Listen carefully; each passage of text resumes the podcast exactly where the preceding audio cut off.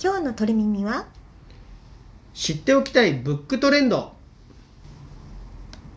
聞けばトレンドがわかるトレピピ。トレンドソムリエと放送作家が今一番気になるベスト3をチョイスします。皆さん笑顔で過ごしていますか？放送作家の愛です。トレンドソムリエのヤスです。トレンドソムリエってあんまり聞き慣れないかなと思うんですけどどんなお仕事なんですか？はい私は本業で PR 会社を運営しているんですがそこには日々新商品だとか新サービスの情報が送られてきます。でその中で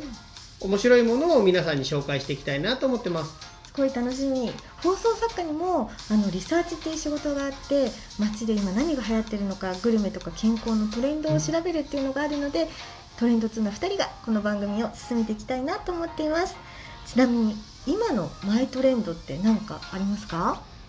今はね、まあ、うん自粛期間中ですので、あんまりこう外でねできることも少ないので、うん。家で YouTube 見てます。私はねなんかチーズソムリエの資格を取ったのでなんか白雪姫のチーズとか。どんな味するんですかね？ちょっとね変わったチーズを専門店とかのオンラインページを見て集めるっていうのがマイトレンドです。あいいトレンドですね。面白いですね、うん、では今日のテーマを早速発表しましょう。今日のテーマは何でしょ今日のテーマは知っておきたいブックトレンドです。うブック今一番気になる私たちの本のベスト3をご紹介しますでは気になる第3位は？読むだけで健康になるスポーツ漫画「アスメシ」です。アス飯ってどんな本なんですか？アスメシはアスリート飯の略なんですけどもなるほど。これはスポーツ、えーコミックブルというですねスポーツブルという、えースポーツメディアが運営している漫画サイトで掲載されているウェブ漫画なんですが内容がうんうんスポーツ栄養学のエキスパートであるお父さんとうん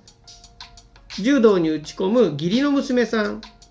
が主人公のお話でこの血のつながらない親子が食でつながっていくというようなえスポーツフードドラマということになってます。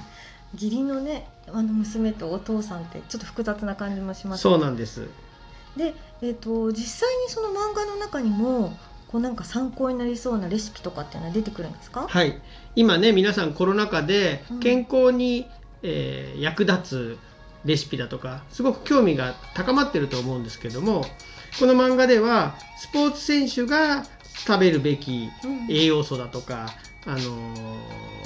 食べ方とかですねいろんなそういうのをこう紹介してくれていてそれをいろいろなレシピをうん。オリジナルレシピで、えー紹介してくれてます。なんか疲労回復とか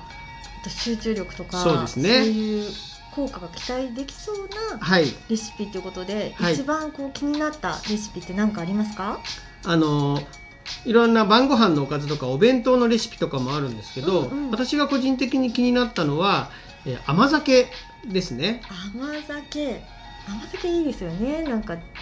女性人気もすごい高いし、はい。で甘酒ですね。ここで紹介しているのは米麹を使ったうん。あの甘酒なんですけども、うんうん。まあそもそも甘酒はビタミンとかミネラルが豊富ということで女性に人気なんですけども、飲む点滴とかはい。はいはい。でこの甘酒にうん。いちごを混ぜたり、あ蜂蜜生姜を混ぜたりそれからきな粉を混ぜたり飲みやすくココアを混ぜたりあとコーヒーを混ぜて飲むみたいなのも紹介されていて、うん。これだったらあの簡単に試せるなと。そして体にも良さそうだなと思ってあの注目してます。確かに読んでもいいし健康にもなるかもしれない注目ですね。続いて気になる第2位は？人気女性雑誌のパロディ本「パンダ自身」です。パンダ自身。なんかすごい気になるキャッチーなタイトルですけど何の雑誌をパロディにしてるんでしょこれはですねん。50年ぐらい続いている女性向きの、えー向けの雑誌、えー女性自身でずっとこう続けられてたパンダ特集うを一つにまとめた、えーパンダ自身というムックになります。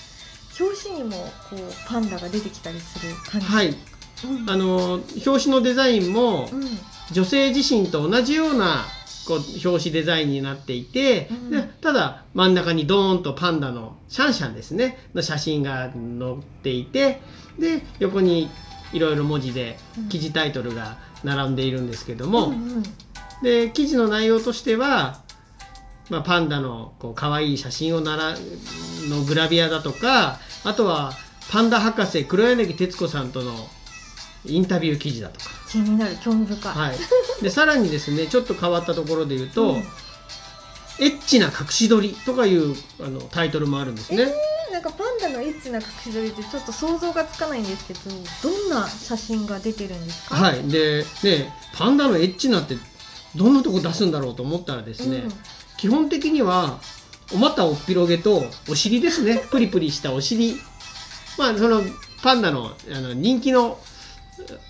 写真でもありますよね。おし可愛いお尻っていうのは。えそういったのがまとまってますね。感じに見せかけて実は可愛いってやつですね。はいそうなんです、うんうん、子供見れちゃうかもしれないですね、はい、こお子さんがが見ても全然大丈夫だと思います。あのパンダ今なんでそんな注目されてるんですかね、はいあのー上野動物園で生まれたシャンシャンで大人気で一大ブームを巻き起こしましたけれどもこのシャンシャン本当は去年の12月の末に中国に返還されるはずだったんですよね。確かにコロナの影響か何かでね伸びちゃったってそうなんですニュースで見ましたねで返還が伸びて5月の末まで今年の5月の末に返還される予定なんですけど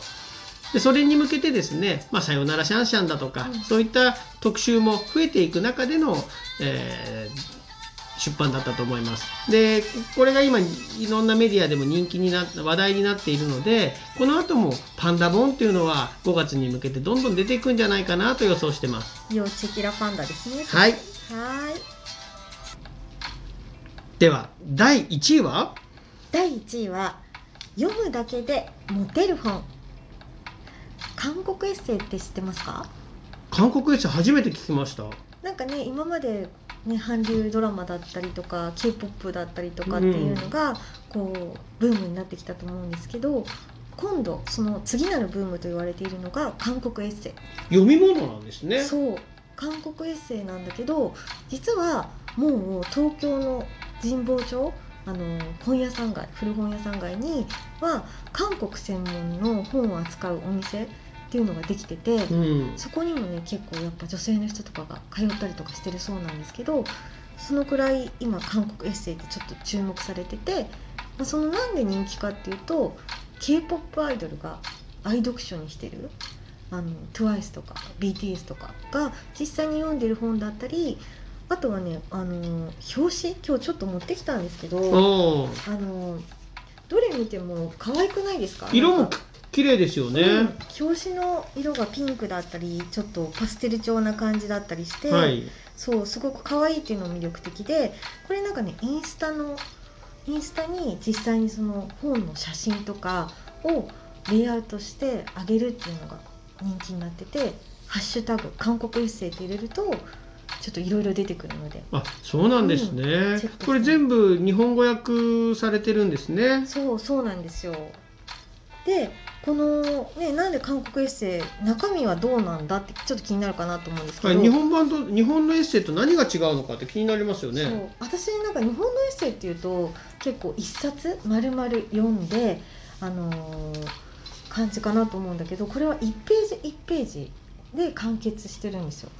であの例えばなんだけど親友だったりあと終わった愛へのアドバイスみたいな、うん、女性が悩むとこですね。なんか思い出は藁じゃない溺れて掴もうとしないことみたいな ちょっとこう元気がなる出るような言葉がそのページをめくるたびに出てくるから一冊読むとすごい失恋した子だったりとかあ就職失敗しちゃったとかこう生きる希望を失っちゃったっていう時にすごく背中を押してくれる本になるかなと思って。気軽に読めるっていうところがいいんですね。うんうん、あの SNS とかだと結構短い文章に慣れてるからそうですね。そうみんな読みやすいかなと思って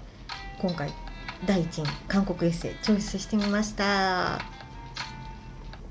今日はブックをテーマにお届けしてきましたけど、はい。い、かがでしたか？